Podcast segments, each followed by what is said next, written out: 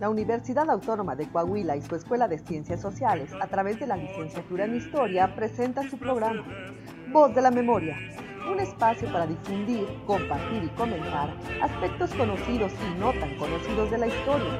Una radio para todos. Voz de la Memoria. Estamos aire. Hola, buenas tardes. Bienvenidos a Voz de la Memoria, un programa de historia sin cuentos. El día de hoy les saludamos Cristina Araiza y Cecilia Ramírez.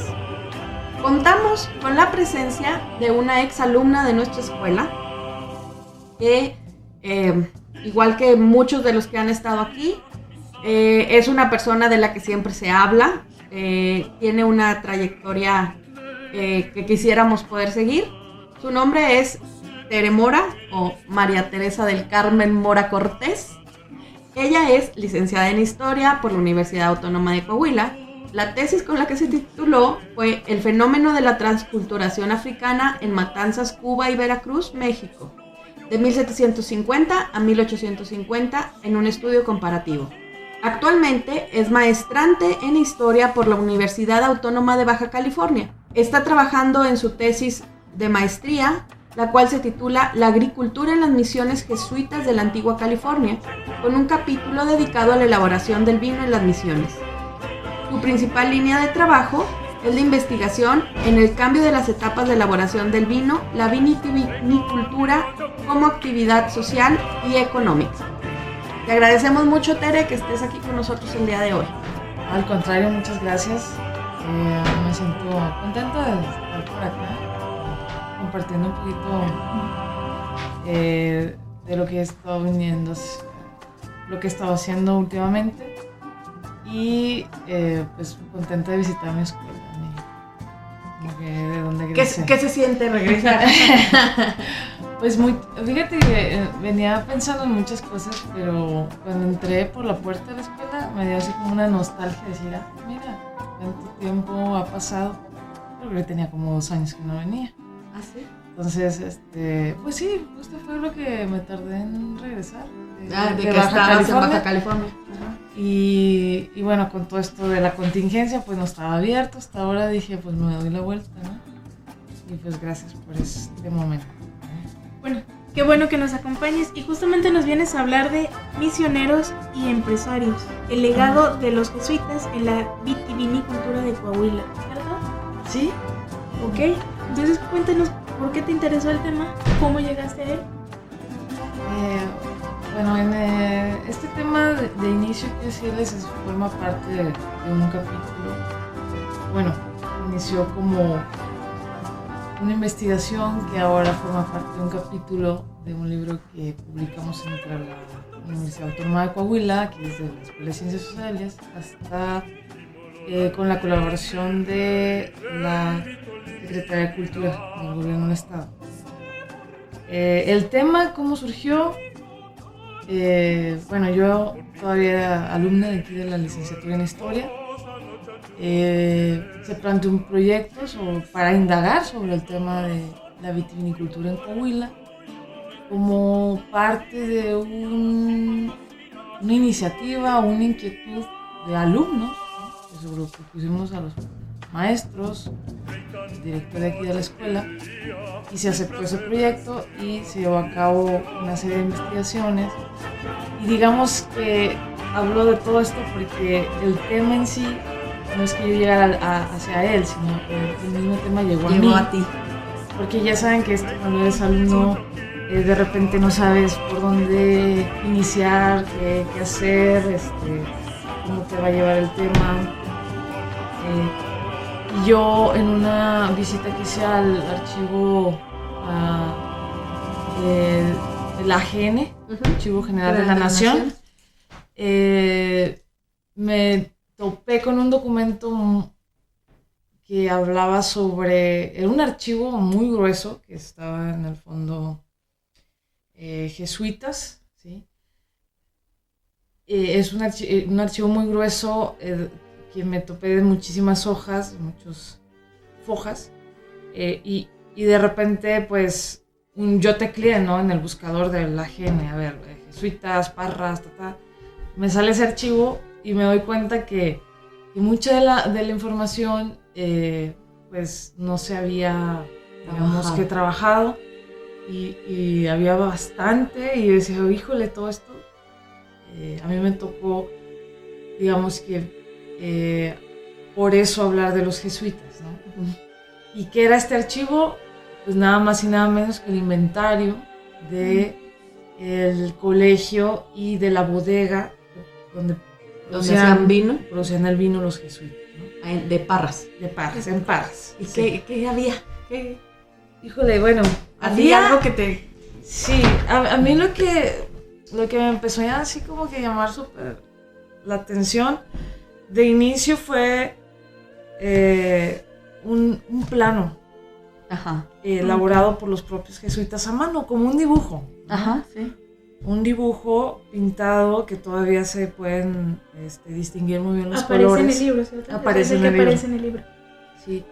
Este plano es sobre, la, eh, sobre el pueblo de Parras, ¿sí? el trazo de las principales, digamos, eh, por así decirlo, calles ¿no? Ok. o caminos Ajá. que se estaban trazando en el pueblo, eh, que hoy, eh, digamos, vendría siendo como el, el centro, donde está ahí justo el templo de... eh, sí, es San Ignacio de Loyola. Ah. Es San Ignacio de Loyola Ajá.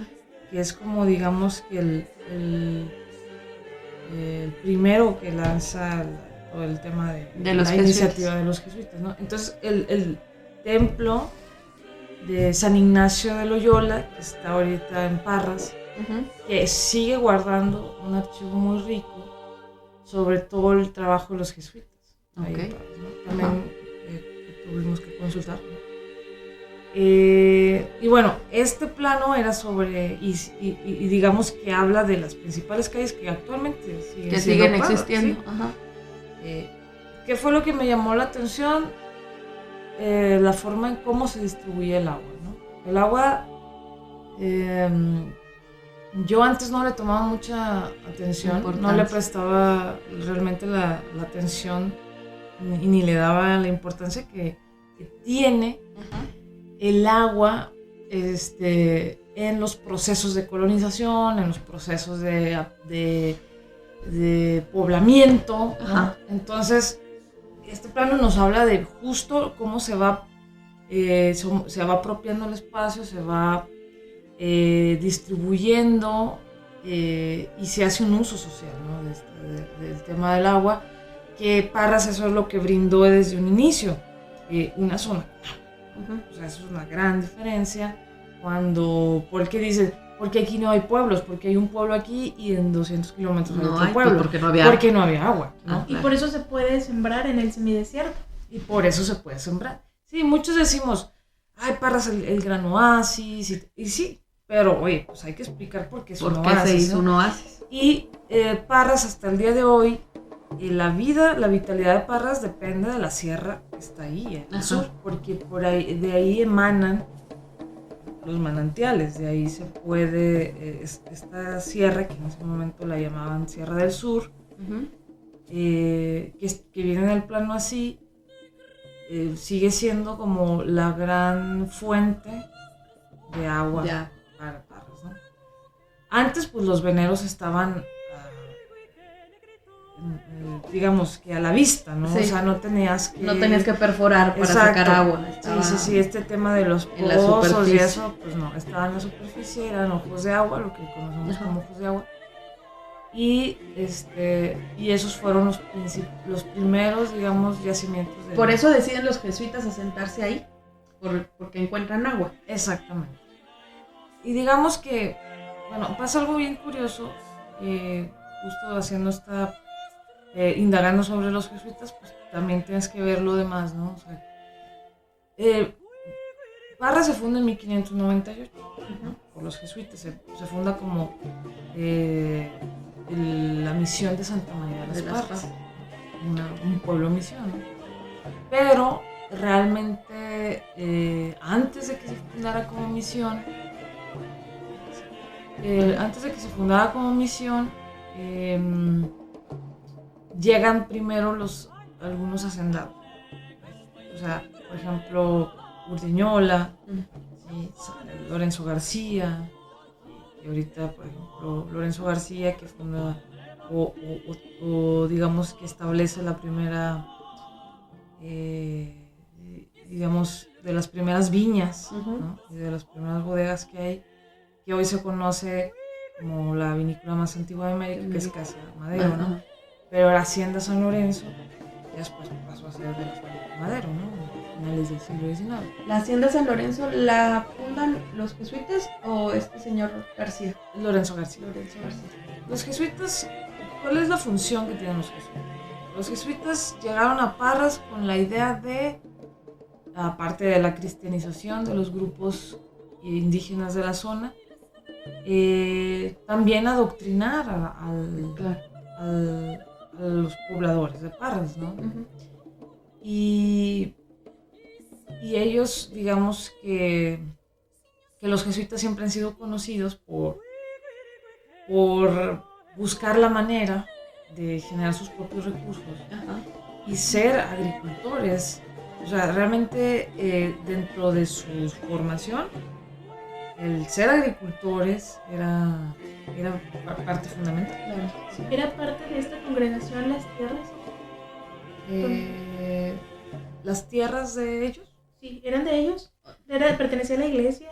Sí, pertenecía a la, digamos que las tierras en sí mm, eran, ellos, eh, los jesuitas compraban, compraban tierras, era de la, de la propia compañía de Jesús. De la compañía era, de, era de la compañía de Jesús. Aunque siempre tuvo que ver la diócesis de Durango en este, en este entonces pues para regular desde los diezmos, este, el hecho de estar dando siempre como un reporte de, sus bienes.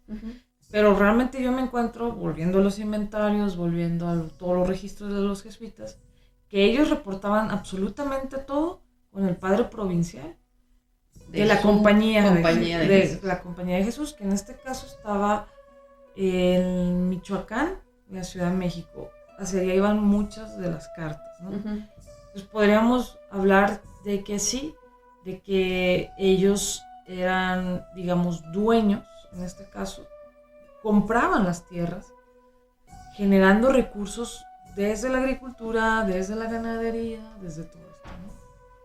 Y, y, ellos tienen estos conflictos, ¿no? Con, con, las diócesis, con el propio este, con las autoridades virreinales, ¿no? Porque ellos producen tanto y producen tanto dinero que, empiezan a, caer mal, por decir de alguna manera. Sí, ¿no? se, vuelven autónomos de alguna forma, ¿no? Sí, de hecho, eh, eso es parte de lo que, esta forma de la compañía de tener sus propios, este, digamos, eh, finanzas, de tener sus propias eh, cuentas e incluso rehusarse muchas veces a no dar el diezmo, ¿verdad? Porque ellos decían, no, nosotros no tenemos por qué dar el diezmo, si sino se, lo tenemos que dar a, o, de alguna manera si tenemos que dar algo, se lo damos directamente al Papa, porque el Papa fue el que nos dio el permiso a nosotros de formar una compañía, ¿no? Porque eso lo vamos a dar a la iglesia eh, directamente aquí, porque sabemos que va mucho para sustentar la colonización de España. Entonces ellos, claro que, siempre se, se, vieron en este conflicto y por eso fueron expulsados. O sea, sabemos de la expulsión en 1767 de ellos. Entonces, por eso estamos hablando de este plano que les decía y que de hecho eh, este expediente que yo me, que yo me encuentro de, de los inventarios y todo de los jesuitas del Colegio de Parras, justo se hace en 1767, cuando, los expulsan. De hecho, todos los que nos hemos dedicado en algún momento a trabajar el tema de los jesuitas, desde varias vertientes, desde formación, quizá yo lo trabajo desde la parte económica, viendo cómo eh, uno de los recursos que ellos eh, utilizaron fue producir vino. Eh, plantar viñas, crear viñas, este, cuidarlas, cosechar, producir aguardiente, producir vino y venderlo. O sea, eran, eran una- unos vendedores más, ¿no? Claro. O sea, no es- Eran empresarios. eran empresarios, sí. Y, y para muchos historiadores eh, que, que- que se van por el tema de, de la historia económica, y me lo han dicho, dicen, no, es que para ese entonces el em- mm, pues está mal utilizado el término empresario, porque Ajá. en ese momento, pues no. O sea, sí, a lo mejor yo, yo más bien estoy ah, utilizando algo- llama? algún concepto muy actual este, tampoco les iba a decir emprendedores, ¿verdad? Pero, pero, pero, este, dije, bueno, pues estos, eh, eh, estos hombres, est- esta- digamos que es- estos misioneros que estuvieron acá en Parras y en general, Ajá. también lo trabajo para el tema de Baja California, eh, siempre buscaron la manera De gener- producir. de generar sus propios Ajá, recursos, ¿no? claro. y ser autosuficientes. Ut- La, utopía de ellos era la ser autosuficientes. Yo creo que ahí eh, eh, sería una gran diferencia. Eso marcaría la diferencia. E- Era sola, producían solamente para ser autosuficientes o producían para vender y generar ganancias. Eh, buscaban las dos maneras. Buscaban las dos maneras.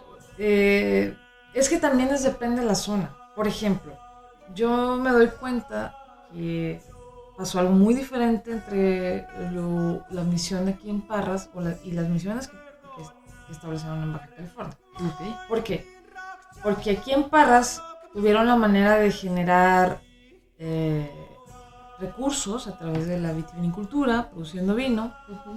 También eran eh, dueños, lo- los jesuitas de aquí de, de la misión de Parras, eran dueños de, de miles de cabezas de ganado. O sea, eran dueños, eran ganaderos. o sea, eran, eh, y vendían cabezas de ganado por acá, cabezas de ganado por allá. De hecho, los mismos, a- al interior la compañía de Jesús, ¿qué pasó?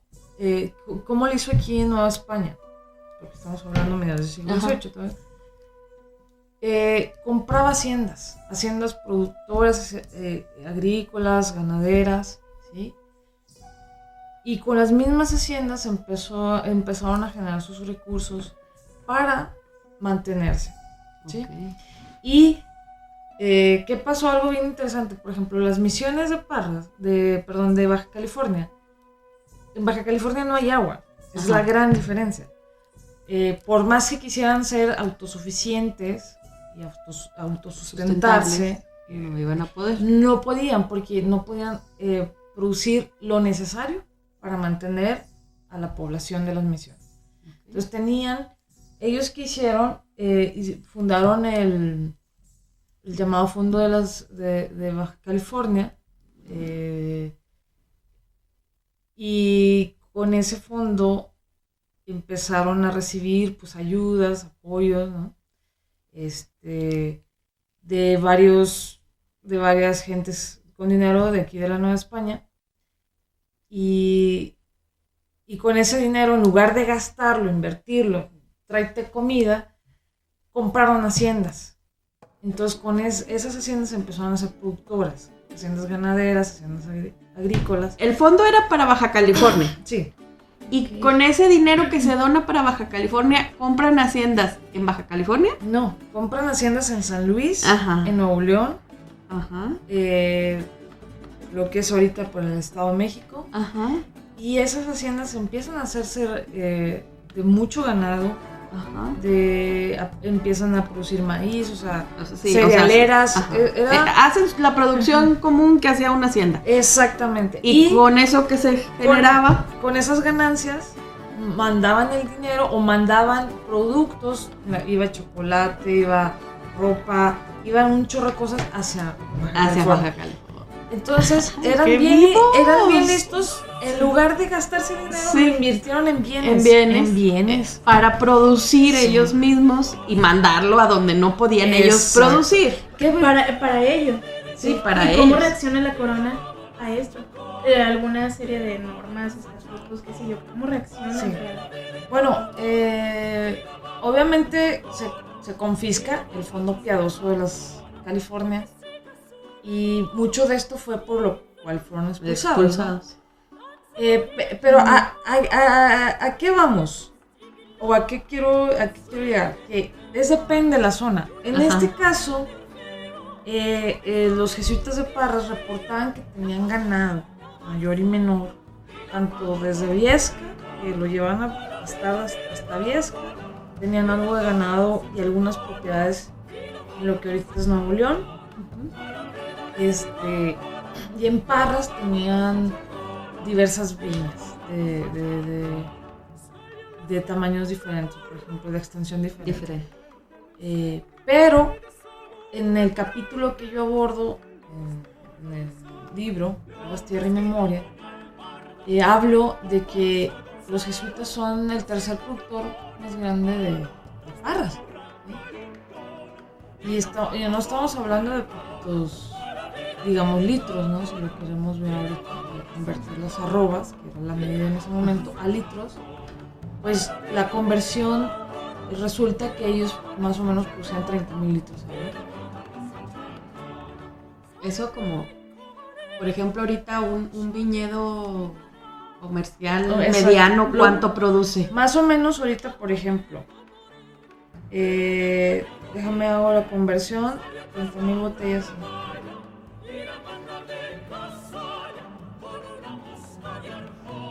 Treinta mil litros más o menos son 40 mil botellas de 750 mil litros. Oh, Entonces eso te lo produce un viñedo que tiene una extensión más o menos este, de, de 15 hectáreas. O sea, sí, es- se puede poner que es una producción comercial, o sea, Sí, claro es, que es sí. una producción comercial, a eso es a lo que voy. Que muchos queremos ver este, como muy romántico el, El- tema el y decir, ay, no, es que pobres jesuitas este, tenían que. Qué buenos eran, que, pro- que producir, que, eh, que producir vino para sus misas, ¿no? Entonces yo decía, oye, pues, Hacían, ching- hacían muchas misas. yo dije, pues, ¿para cuántas misas quieres tanto? ¿Para cuántas misas son, no? Entonces yo dije, no, esto yo no me lo, no, o sea, no me convence. Ajá. Y dije, y empecé a indagar, vi sus libros de cuentas y dije, no, este es un dineral. Había distribución comercial. Había distribución. como- ¿A dónde iba? ¿A dónde se distribuía? Eh, eh, la parte de la comercialización es bien interesante porque eh, ¿qué es lo que genera el mercado? Pues la demanda. Claro. ¿no? Debe de haber sí. una demanda. Porque también estaba como, o sea, no cualquiera podía producir vino, ¿no? En algún momento hay, hay esto en la Nueva España de que no cualquiera puede producir o vender vino o algo así, ¿o no? Sí. Mira, siempre se mandaron, digamos que, eh, cartas por parte del rey eh, que advertían la, digamos que el- la pena por estar produciendo vino. Ajá. ¿Por qué? Porque eh, en, la nueva, en la península, en España, digamos que ya había concesiones, por así decirlo, Ujú. de, de productores. Entonces, el que hacía la corona, pues eh, digamos que proteger a los que A producían. los en que España. producían en España. Sí, porque obviamente se, des- se empezó a disminuir la producción, etc. O más bien la, la demanda. Ajá.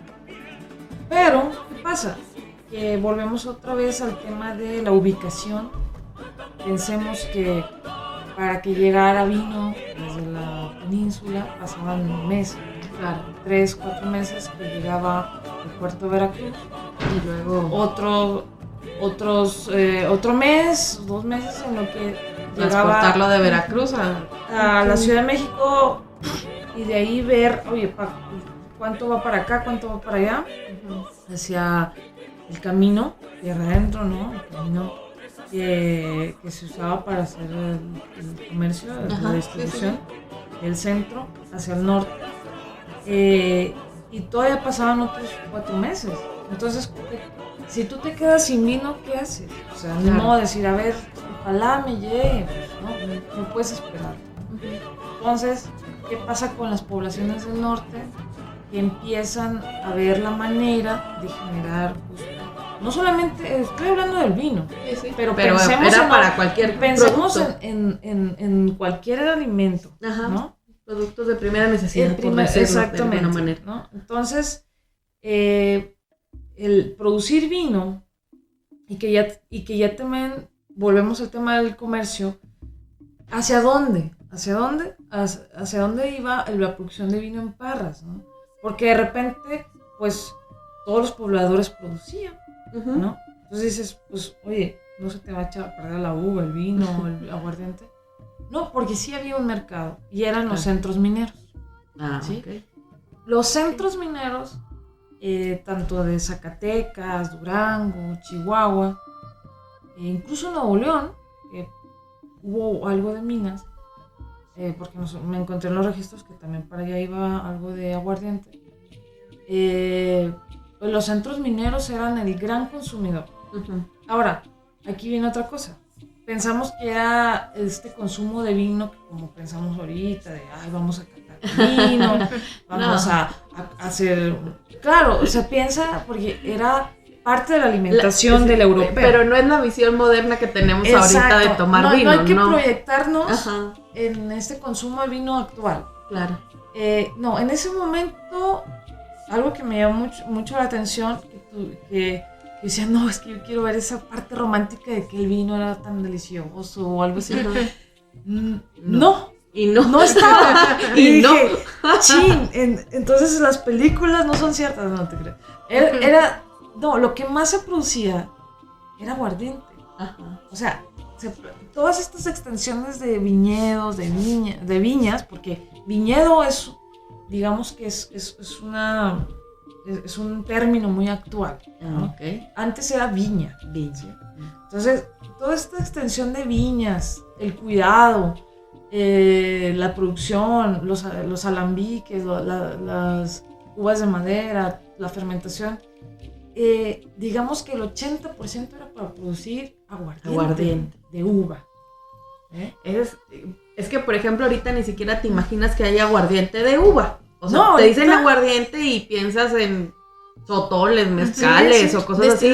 Pero no Destilado piensas- de caña, el Ajá. aguardiente de caña. Ajá, pero en la uva no la traes Pero en no la lo, cabeza. no lo piensas en, Ajá. en la, des- la destilación del vino, Ujú. En alambiques, por eso todas las bodegas Ahí a lo mejor podríamos hacer un paréntesis y decir, Sí. ¿qué es una, o sea, cómo definimos un aguardiente o cómo lo diferenciamos de un vino, por Ajá. ejemplo? Es Exacto. Mira, el aguardiente tiene un proceso diferente. Primero se hace el vino, la fermentación Ajá, de la uva. ajá. Eso es el vino, ¿no? Eh, después se hace, eh, se pasa el vino por, digamos, eh, un, un, equipo un- o un aparato, una máquina, Ajá. podemos decir, que se llama alambique. Ajá. ¿sí? El alambique que hace la destilación por medio de calor. ¿sí? Antes esa bola grande que se ve. ¿no? exacto, de, de cobre, De cobre.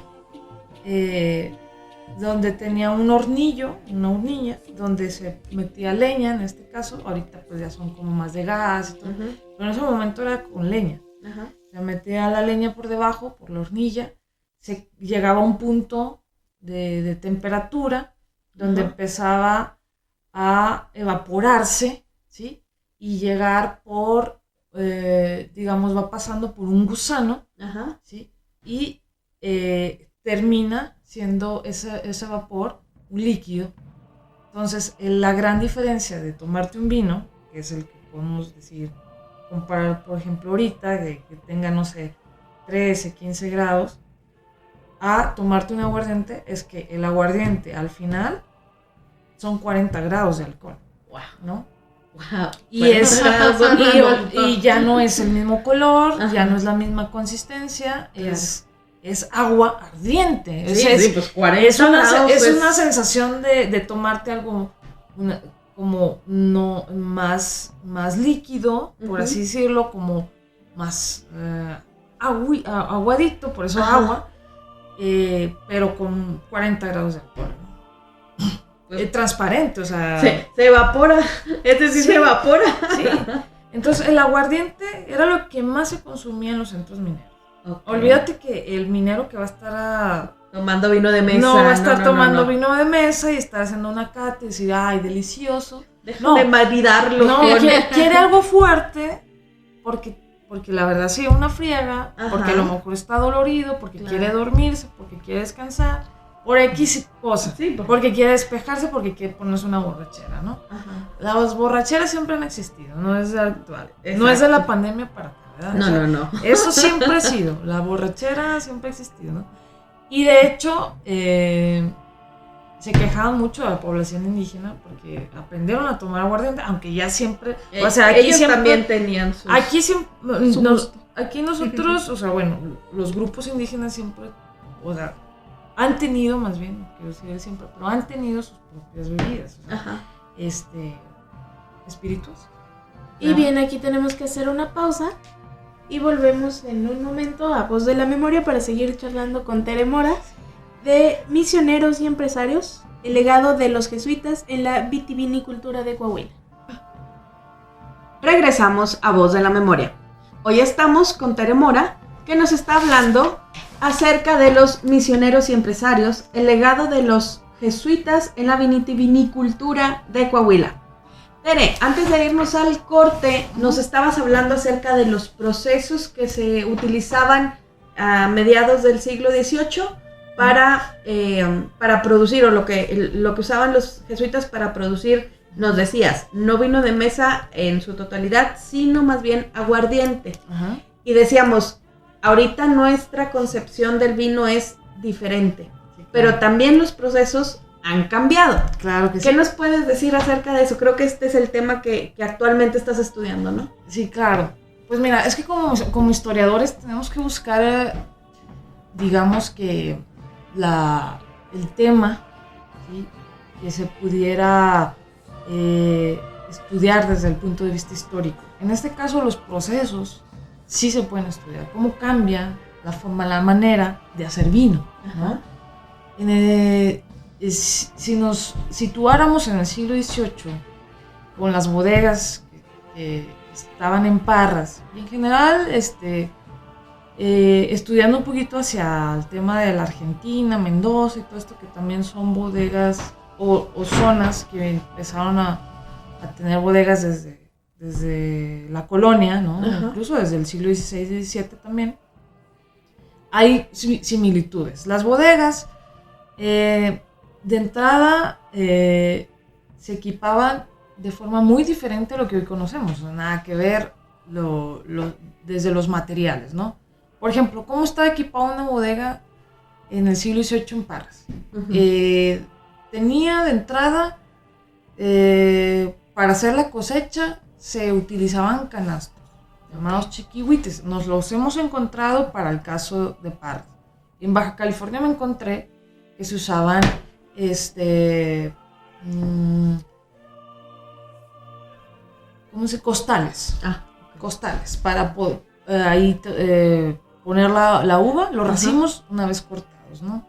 Luego se traslada la uva a la bodega. Las bodegas es bien interesante porque eh, sí hay que tener en cuenta el tema de la temperatura. claro. ¿sí? La uva Para es muy sen- conservación. exactamente para conservar. La uva es muy sensible al calor, ¿sí? Eh, Porque lo que sobre todo se compone por azúcares. ¿no? Una vez que ya se cosecha. Entonces arranca el tema de la fermentación. Entonces el tema de, de- de- que me llamó mucho la atención para aquí para Parras es que las bodegas la estructura era adobe. Entonces Claro. eh, las bodegas se, eran de estos, eh, tenían unos muros muy gruesos, de adobe, eran frescas. Claro, ¿verdad? claro, te Eh, ayuda a con- conservar. en- enjarradas con yeso, con mampostería. Bueno, llegabas a la bodega con los racimos, los trabajadores, ¿no? Y ahorita vamos por un tema muy interesante, ¿quiénes trabajaban en las bodegas, ¿no? Por y en los favor. viñedos, ¿verdad? Sí. Eh, las, las bodegas tenían, estaban equipadas, por ejemplo, con un lagar. ¿Qué Era- es un lagar? ¿Qué es un lagar? Lagar era un depósito, digamos que era como una pila de concreto Ok. en donde se vertía la- los racimos Completos. completos. O sea, ahí los cientos de kilos de uvas y se, Ajá. que se cosechaban. Llegaban y vaciaban ahí su canastito, exacto. su costal. Más o menos se ha medido que algunos lagares tenían una capacidad de 500 para este, recibir 500 kilos de, de uva, ¿no? Ok. O sea, racimos enteros. Aquí no se despalillaba, que es un proceso muy actual, que es ¿Qué es despalillar? despalillar es separar la uva de- del, Del tallo. tallo. ¿sí? Es como la selección. Exactamente, de, de ir quitando De ir la uva quitando del- la partes, uva las del- partes útiles.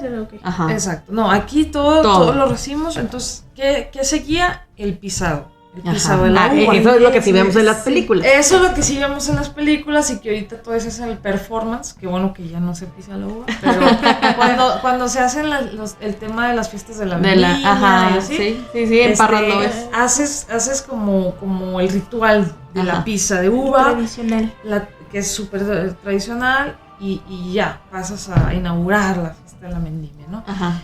Eh, mm, bueno, esto sí se hacía antes, también se hacía. Eh, el pisado de la uva lo que te permitía era no quebrar las pepitas o las semillas, Ajá, ¿sí? ok. Por- para que no se hiciera amargo, Amargo. ¿sí?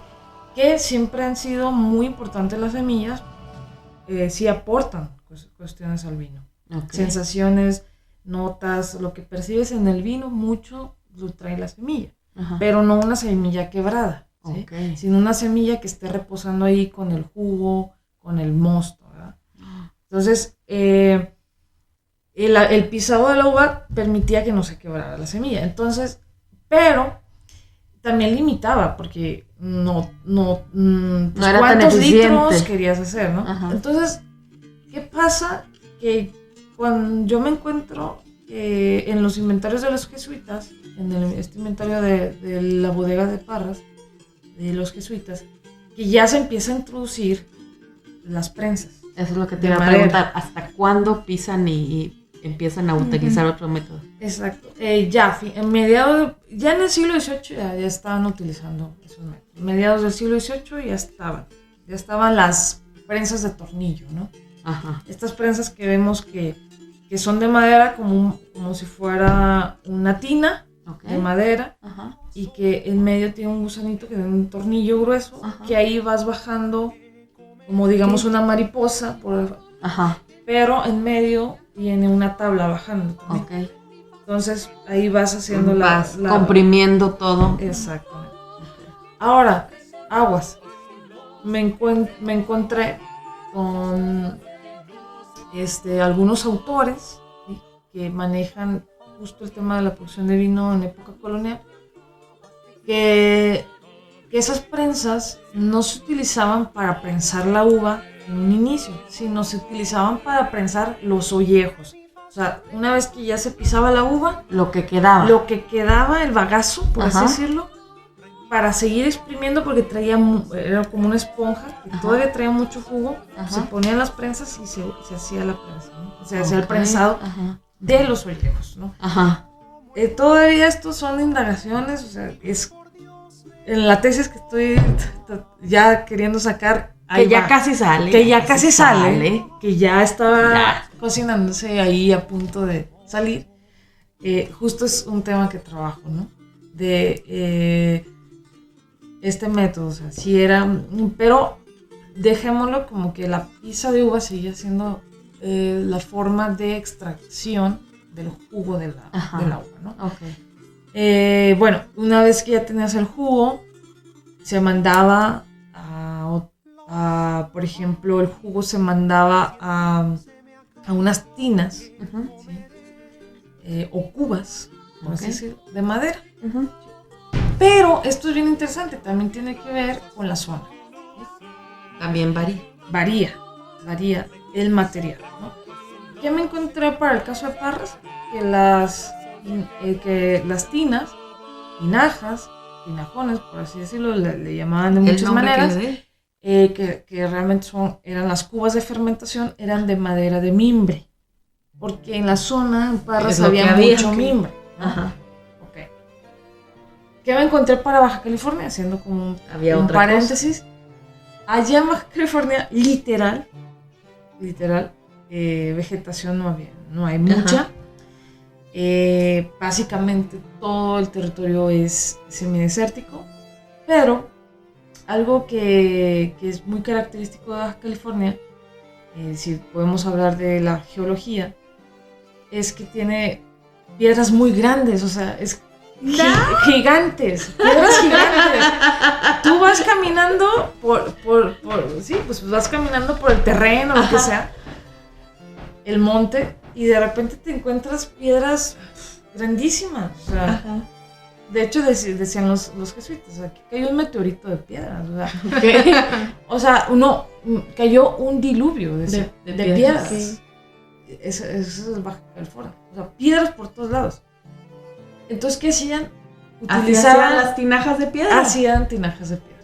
Wow. Y esto también hace ahí para el sabor, ¿no? O sea, tiene una función para darle sabor al vino en donde se almacena.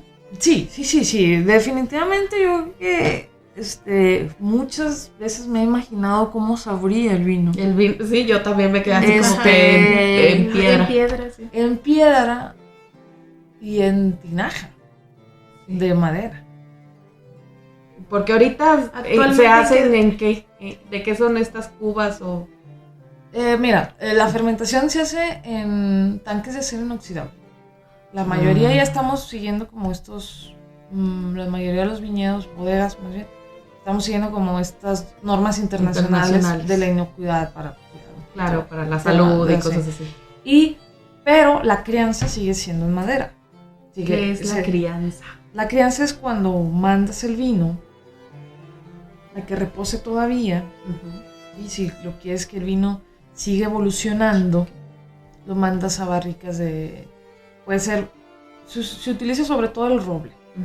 Puede ser roble francés, americano, húngaro. Roble es fabuloso porque es una madera que permite entrar algo de oxígeno porque no sale nada. Entonces, eso es algo muy interesante porque eh, eso te permite que el vino siga evolucionando y ya después embotellas. ¿no? Otro proceso es embotellar directamente del tanque en botella. Pero eh, es depende de lo que quie- el estilo de vino que quieras hacer. Ajá.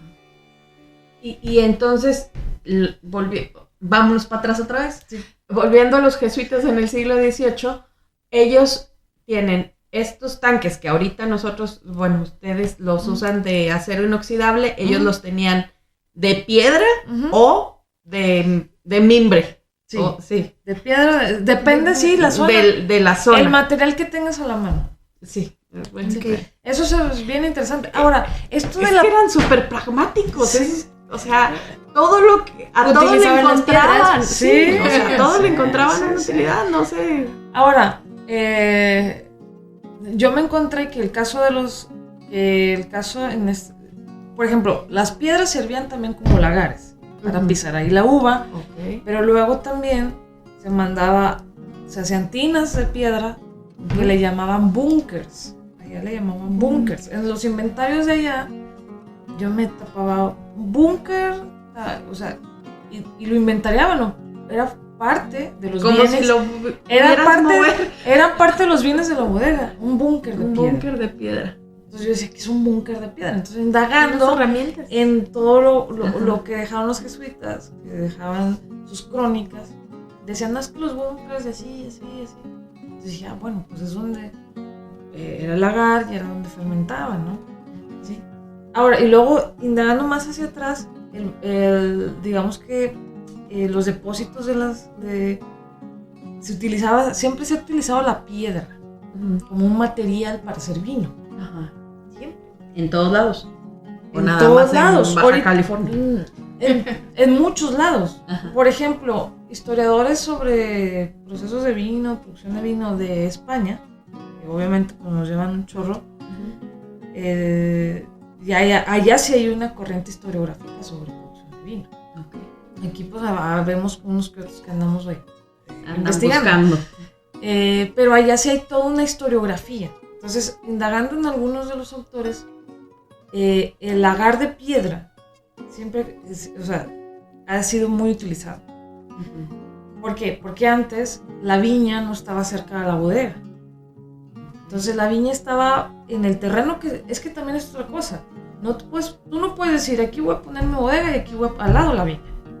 Eso, el, el- el famoso chato que inventaron los franceses, franceses. que es tener el- el- la bodega y la, Y y la la viña viña junto, eso no siempre sucedió. Ajá. ¿sí? De repente la viña estaba en un terreno lejos porque allá había agua, pero mi bodega quedaba acá porque acá es donde yo estoy cerca del pueblo, Ajá. donde yo puedo comerciar. Entonces muchas veces en lugar de traerse la uva Hacían todo el allá, Una parte exacto, veían ahí, eh, escarbaban, dicen aquí hay piedra y todo, aquí mo- machacamos la uva. Y, y- se, y- y- se han documentado eh, desde la parte de la arqueología del vino, eh, lagares al lado de viñas en un terreno escarpado y en la montaña. Ok. ¿Sí me explico? Sí, sí. No, no nada más ha sido de que, ay, pues la idea, lo ideal ha sido que aquí está mi viña, aquí está mi bodega. Entonces, el, el tema de la piedra siempre existió. Por eso los jesuitas no lo inventaron. No, no, no. Eso, Ya traían de sí, antes la idea, Pero, pero, pero la aplicaron. la aplicaron. Chido. Eso es lo, lo interesante. Y eh, volviendo a Parras, porque siempre ando para acá. ¿Qué más me falta? Ah, sí, ahora sí. Tú ahora dime, sí, vo- Cristi, volvamos. Sí. Eh, ya nos hablaste de este proceso. Ajá. Pero ¿quiénes lo, ¿Quiénes lo hacían? ¿Quiénes cosechaban? ¿Quiénes hacían Ajá. el pisado de la uva? ¿Quiénes trabajaban en las bodegas? Sí, eso es algo bien interesante. Me- Este, este, este programa se lo voy a mandar a un profesor que quiero mucho allá de Baja California. Todos mis profesores Tú mucho. mándalo a todos los profesores. Sí, a todos mis profes, de mi carrera y de, mi- de la maestría los, los quiero mucho. Este, porque él ha- habla mucho de lo, de lo social y yo siempre me voy a, al tema material, ¿no? A- a- como muy, empírico, muy empirista, ¿no? Eh, y sí, se nos olvida la gran parte que es el tema de quién Humanos, trabaja, ¿no? Los humanos Sí. ahí que. Sí, sí, la parte social, la de quiénes están generando todo esto. En el, en el tema de, bueno, en el caso más bien de Parras, hay algo interesante. La población indígena que se empieza a cristianizar se empieza a ocupar en el- para trabajar los terrenos, ¿no? Las tierras, la agricultura. Eh, y pero no se les di- no- no- digamos que no los llaman esclavos a ellos a los indígenas, Indígena. sino operarios porque se reciben pago un, Ajá. un salario muy módico obviamente este, pues casi nada eh, de dos tres reales diarios ¿no? Que la- y yo decía que te alcanza con, Con dos, reales no y como dije, ay, no me voy a poner a, a- a ver otros temas, sino, por ejemplo, ¿cuánto vino podrían comprar con dos reales? ¿Cuánto aguardiente? Ajá. Por ejemplo. ¿Y? El- ¿Y? y, cuánto? y- y, por ejemplo, el vino, el, el- el aguardiente costaba más que el vino, la arroba. Una arroba eran más o menos 16 litros. Ok. Ok. El arroba de, de aguardiente costaba 8 pesos. Y la de vino, 4. ¿Por qué 8 el aguardiente? Porque necesitas mucho vino para hacer una arroba de aguardiente. Ok. Ya te gastaste lo doble o lo triple para hacer una arroba de aguardiente a lo que harías con una ¿Y el de- tiempo? ¿El tiempo también era similar? Eh, De de, fermentación. Mm, pues- pues es que el aguardiente era con el vino. Ok. Se hacía a partir del vino. Ok, entonces era un Y la destilación. Digamos que el aguardiente es el segundo paso Del, del Del vino. vino. ¿sí? Eh, la destilación, pues sí, más o menos era un proceso tardado, pero ya estaba como que controlado. Pero sí costaba más porque necesitabas mucho vino. Mucho para vino hacer- para hacer aguardiente. Por eso yo decía, no, no, pues sí. Y aparte la demanda, ¿no? Entonces, eh, pues costaba, imagínense, 8 pesos. una arroba que eran 16 litros. Sí. ¿Y cuántos reales era un peso? Creo que un peso eran 8 reales. Entonces, imagínate. o sea, O sea, no te alcanzaba. eh, 3 reales, digamos que es. digamos que 4 reales pagaba. cuatro Me- medio peso. Medio, Medio peso. peso. Ajá. Por jornada. Por Oh, jornada. Por jornada. Era como un litro. Era exactamente más o menos, por ejemplo, si, si 16 litros te cuestan 4 pesos, 8. en el caso del vino, vamos a... Ah, ah, vamos al, al vino. ahora sí. Ok, Diez. ¿quieres No, no? No, es que, es que aquí cada quien, aquí, aquí cada quien sus gustos, ¿eh? claro. Pero Tú pensaste en aguardiente, vino. hablando, estábamos hablando que el aguardiente era lo que se vendía y lo que la gente No, bueno, más tomaba, Vamos ¿no? a ver el aguardiente. 8 pesos el aguardiente. 8 pesos, 16 litros de Y aguardiente. tú ganas un peso. Ajá. No, medio. Medio peso. Medio Exacto. peso. Medio peso. Échale. Historiadora. ¿Qué dices? ¿Qué dices? Eh, eh, no, ¿Qué a dices? ver, Pues yo soy son, que- son 16 litros Ajá. a 8 pesos. Ajá. Eso quiere decir Que que, dos pesos dos el litro. pesos el litro. Exacto. Exacto. Ujú, Dos No. pesos. el litro. No, dos litros. Un- dos litros por un peso. Por-. Sí, dos litros. Dos litros por un peso. Eso hay que editarlo también. Eh, entonces, te alcanzaba para un eh, para un litro. Cuatro Sí. reales te alcanzaban para un litro. Para un litro de aguardiente. Por jornada ganabas un litro. Un litro de aguardiente. Sí. Por jornada era un litro de aguardiente. Pero nada más, o sea, era o el litro o... Sí, o, O que comer, comías. Ajá, sí, claro.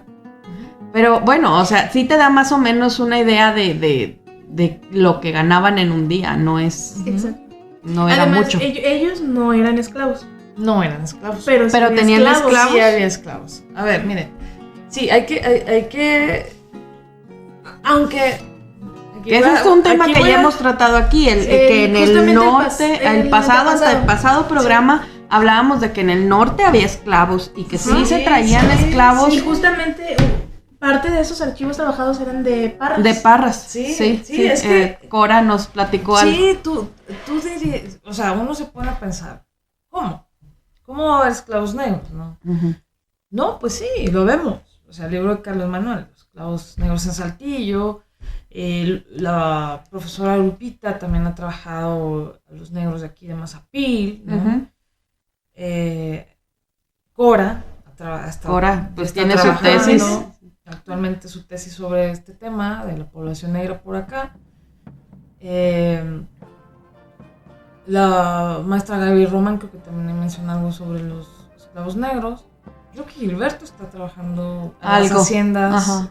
y todo esto y, y mete también el tema de la mano de obra negra.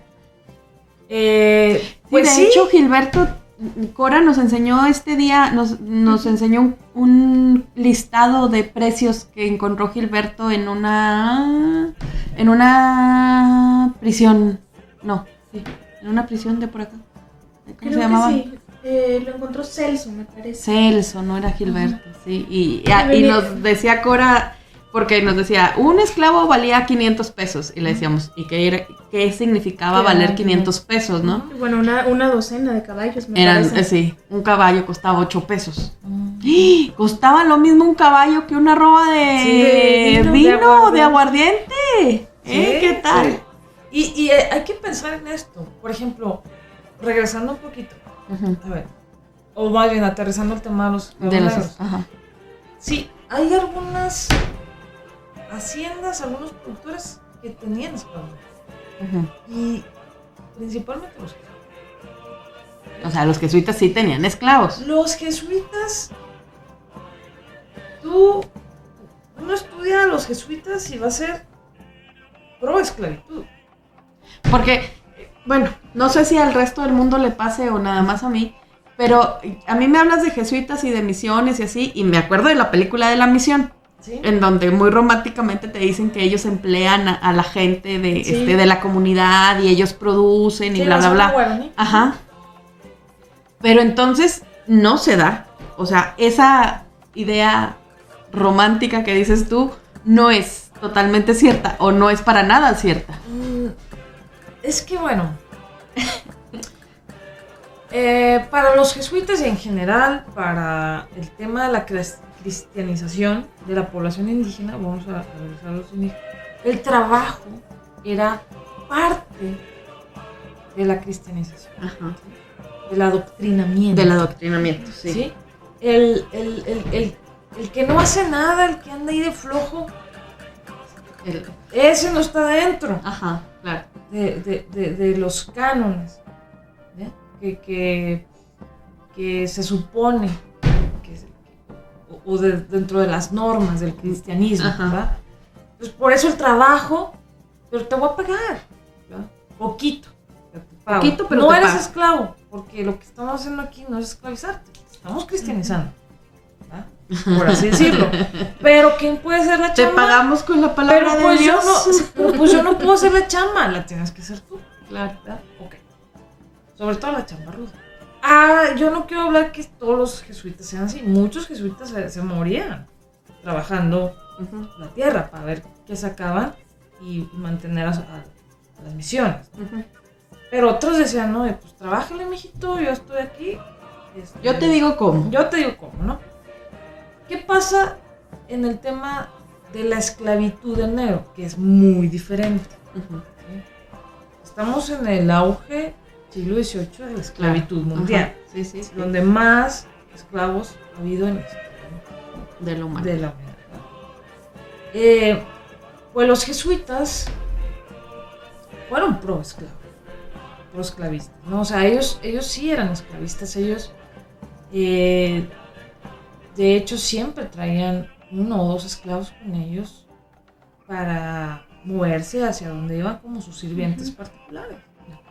Entonces el, el, el tema de tener esclavos en Parras no era nada nuevo. Ujú. Solo que como vemos que Parras era un pueblito chiquito, en Claro. medio del- de, de- de un territorio donde todavía no estaba al 100% colonizado, estaba en proceso de colonización, y tú dices, ¿por qué son negros? Se supone que los negros son para las grandes plantaciones, para las grandes este, extensiones de, de cultivos, y, o, o- pero no, eh, eh, los esclavos negros eran sirvientes particulares de muchos y entre ellos jesuitas.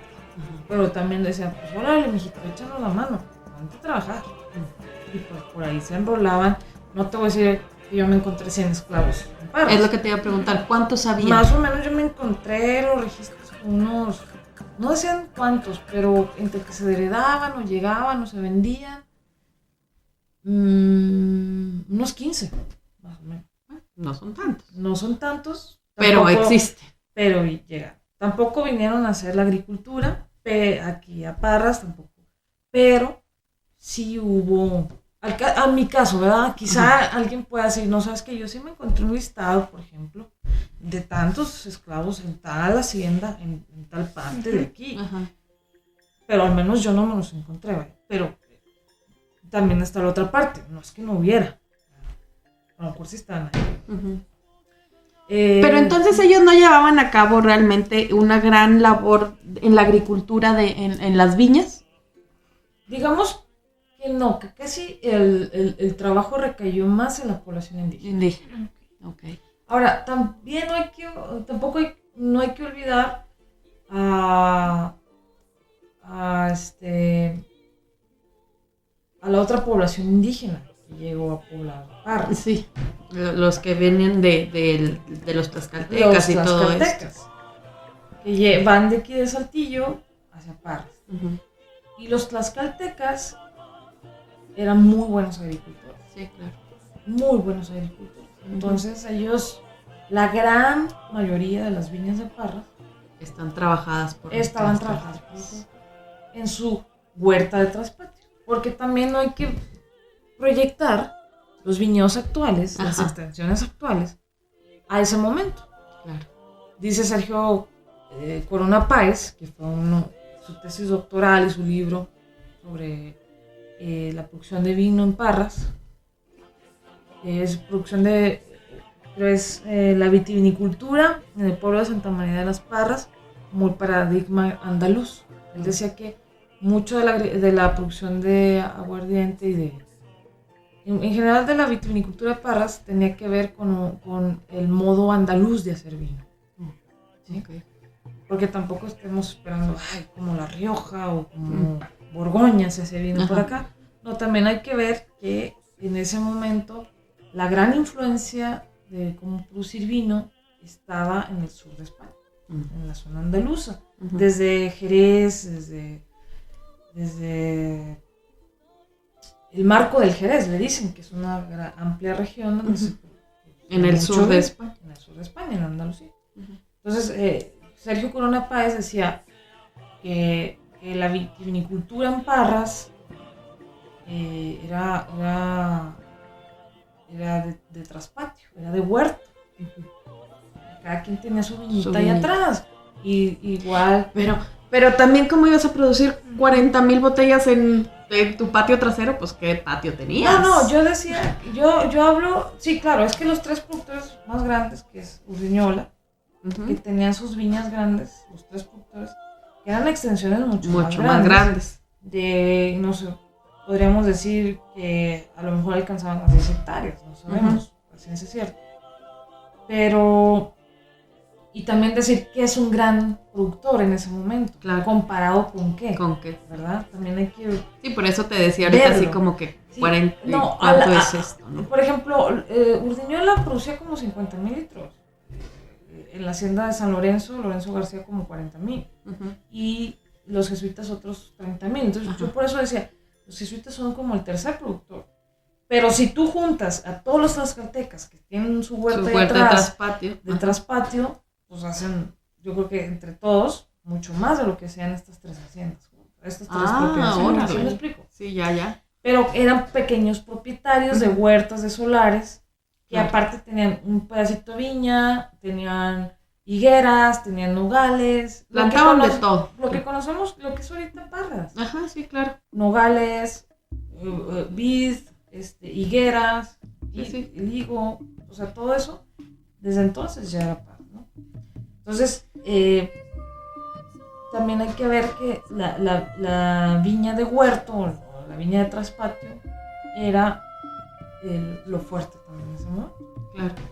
Eh, o sea, sí había, eh, la gente en general producía para sí misma, ¿verdad? ¿sí? No, y para vender. También para sí, vender. Para, para consumo propio y vender.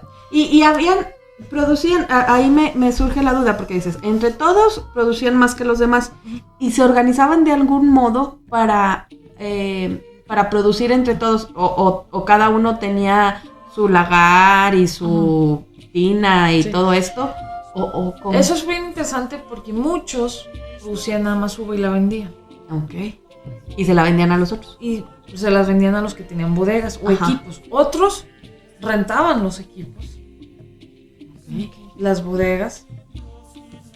Y aquí me voy a atrever a meter un tema interesante, que el vino y el aguardiente, incluso la propia uva, llegaron a ser pseudomonedas, productos de intercambio, Ajá. Porque en el siglo XVIII hay un déficit monetario, no hay, mu- no hay mucha circulación de moneda, sino de productos. Entonces, yo lo que me encuentro, por ejemplo, en, lo- en los libros de cuentas de los jesuitas, era que Agustín de no sé qué, no sé qué, dona eh, eh, cinco eh, arrobas de aguardiente para, lo, para sus próximas. Pues digamos que el vino, el aguardiente y la uva Ajá. son pseudomonedas. O sea, estas personas que tienen sus eh, huertos de traspatio y le rentan, vamos a suponer, a los jesuitas su maquinaria para procesar, le dicen, no, no te voy a pagar 8 pesos, 10 reales o lo que sea. No, te voy a pagar 6 arrobas de vino de aguardiente. Exactamente. Ok. Y Gilberto, Gilberto Sánchez Luna, de hecho, eh, yo, yo, le, yo le recomendé el libro de Ruggiero Romano que habla justo de las pseudomonedas, que son los productos de intercambio en la Nueva España, donde precisamente el vino y el aguardiente entran ahí. Claro. Porque Gilberto ah, ah, también habla, aborda un tema sobre cómo algunos productores, eh, sobre todo los jesuitas, y algunos otros productores pagaban a la diócesis de Durango el diezmo con uva. Ahí, Sí. ahí van las arrobas para la misa, Sí, para el vino de sí no, consagración. no, no tengo el diezmo así que tú digas, aquí tienes los ocho, rea- los ocho pesos. Como ¿no? dice la canción, peso sobre peso, No no. lo hay. Pero ahí te van tantos canastos uva. El Porque trueque- la- Bueno, pues es que el trueque yo Sí. creo que nunca ha dejado de existir. No. Mira, aquí uno, aquí la, la, la escuela está enfrente de la Plaza de Armas de Saltillo. A los que Sí, no nos sí, conocen. sí, sí. Entonces, tú te cruzas aquí a, a la Plaza de Armas y hay una de trueques los viernes Sí, que ves a las sí, señoras y sí. ahora tú me das este y yo te doy Y aquí. además están en, la- Sí. en las redes sociales, ¿no? Están Ajá. los grupos estos de permuta y a ver, yo Sí. tengo esto, ¿qué, qué me ofreces? Sí, Sí. sí. Sí, De hecho, los mercados, en sí, en sí, el- los mercados regionales de ese momento Así eran trabajaba. a través de intercambios, de trueques. Ajá. Y no solamente se intercambiaban productos, sino servicios. Ok. Ah, bueno, mira, pues yo te, no sé, una roba de aguardiente, pero vi- mañana vienes y me ayudas a construir todo esto. Antes de que te la tomes, me ayudas Sí, a construir sí, sí. y luego ya te la tomas. Y ya te pago con una roba, porque si no, no vienes. Eres tan capaz. Sí. A veces crudo y una roba, de- o sea, imagínate, una roba de aguardiente. Bueno, Tere, te agradecemos muchísimo que hayas estado hoy aquí con nosotros. Se nos quedan muchas cosas y podemos seguir hablando un buen rato todavía, eh, pero pues tenemos un, un límite. Te agradecemos que te hayas tomado el tiempo, que nos hayas traído este tema que está bien interesante y que como muchos nos dan muchas... am, Dice Graciela, de aquí sale tema de tesis. Sí. Este, entonces, muchas gracias por haber venido. No, hombre, gracias a ustedes y encantada, ¿eh? Saludos a todo el auditorio, los que nos escuchan. Ahí estamos, este, si quieren escribirnos o algo, algún tema que se haya quedado ahí, que digan, oye, quiero más, eh, saber más de esto, con toda confianza me escriben ustedes, Ay. chicas, aquí con Ceci y con Cristi. Y ustedes me dicen, oye, alguien se quedó con esta duda, ¿no? Sobres. Sí. Va, como quiera, este, los invitamos a que nos sigan en todas las redes sociales, Facebook, Twitter, Instagram, Spotify y YouTube. También por ahí estaremos rolando el link del libro para, para precisamente para Sí, que lo tenga claro. acceso la, la gente. Por favor, Eh, sí. Del Y- libro y también podemos poner tu, tu contacto, contacto, si quieres podemos- para Sí, que te contacten pon- pon- directamente. Pongan mi contacto y para cualquier duda, en serio, con todo confianza. Dudas, quejas, sugerencias. Es que para eso estamos acá, para eso hemos trabajado, para que la Claro. gente sepa, o sea, esto no se tiene que. No, y, y para eso nosotros estamos aquí, para que tu trabajo pueda llegar a, a muchas personas. a donde sea que nosotros Sí, lleguemos. Yo encantada y feliz de eso. Bueno, entonces por ahí estaremos poniendo el link que está abierto, está disponible, Uvas, Tierra y Memoria. Y muchas, muchas gracias, Tere, Gracias a de ustedes, verdad por el tiempo. No, al contrario. Hasta luego. Saludos. Bye. La Escuela de Ciencias Sociales presentó Voz de la Memoria,